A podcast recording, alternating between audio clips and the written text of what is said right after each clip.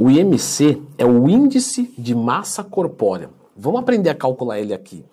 Tanto com a matemática, que não é difícil, e também vamos mostrar que tem calculadora aqui bem tranquilo, que você só preenche os dados e tá tudo certo. Então já clica no gostei, se inscreve aqui no canal e vamos aqui direto para nossa tabela do IMC, que aqui a gente tem, a gente tem alguns números, né? Então, por exemplo, ó, menor do que 18,5 está abaixo do peso. Entre 18,5 e 24,9 é o peso normal, é uma pessoa eutrófica. Entre 25 e 29, acima do peso. Acima de 30, a gente já entra em obesidade, né? Então, até 34,9, acima de 30. Grau 1, aí 39,9, grau 2 e maior do que 40, obesidade grau 3. E por que eu estou falando aqui do, do IMC, pessoal? Porque um aluno meu da consultoria, né, que é musculoso, disse assim: Poxa, Leandro, eu estou dando como obeso. E aí, como é que fica? Isso quer dizer que eu tenho algum risco, alguma coisa? E esse é que é o ponto, pessoal.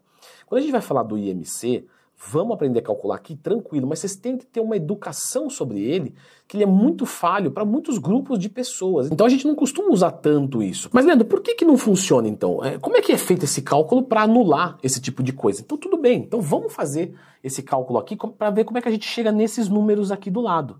30, 35, 25, vamos lá. E essa daqui é a fórmula para ele, tá?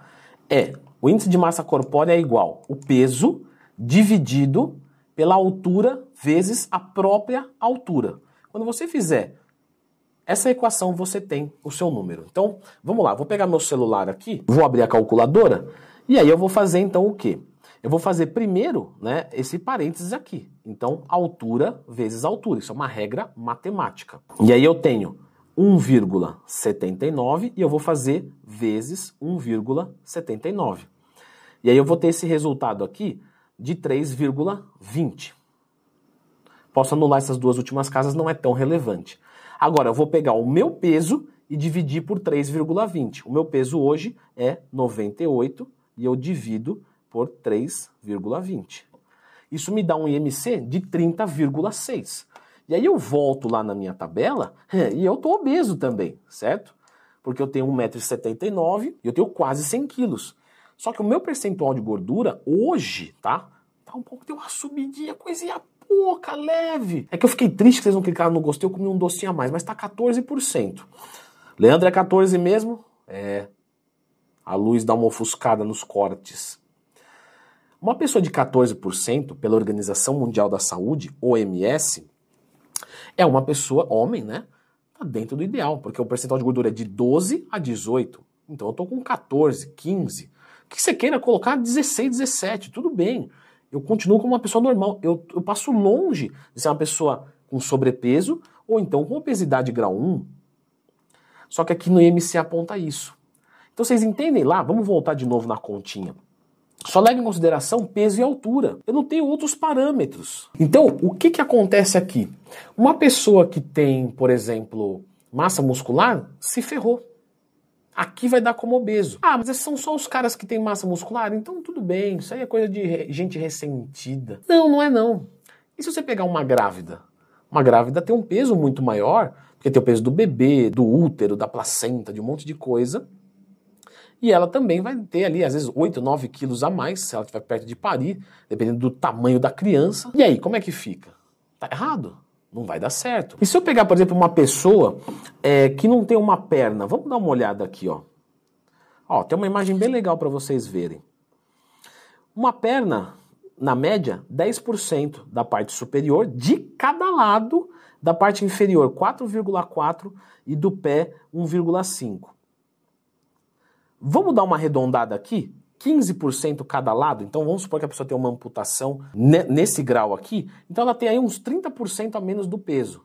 Ou seja, se eu não tivesse as minhas duas pernas, provavelmente eu pesaria uns 20, 25 quilos a menos. Aí agora eu sou magro. Entendeu?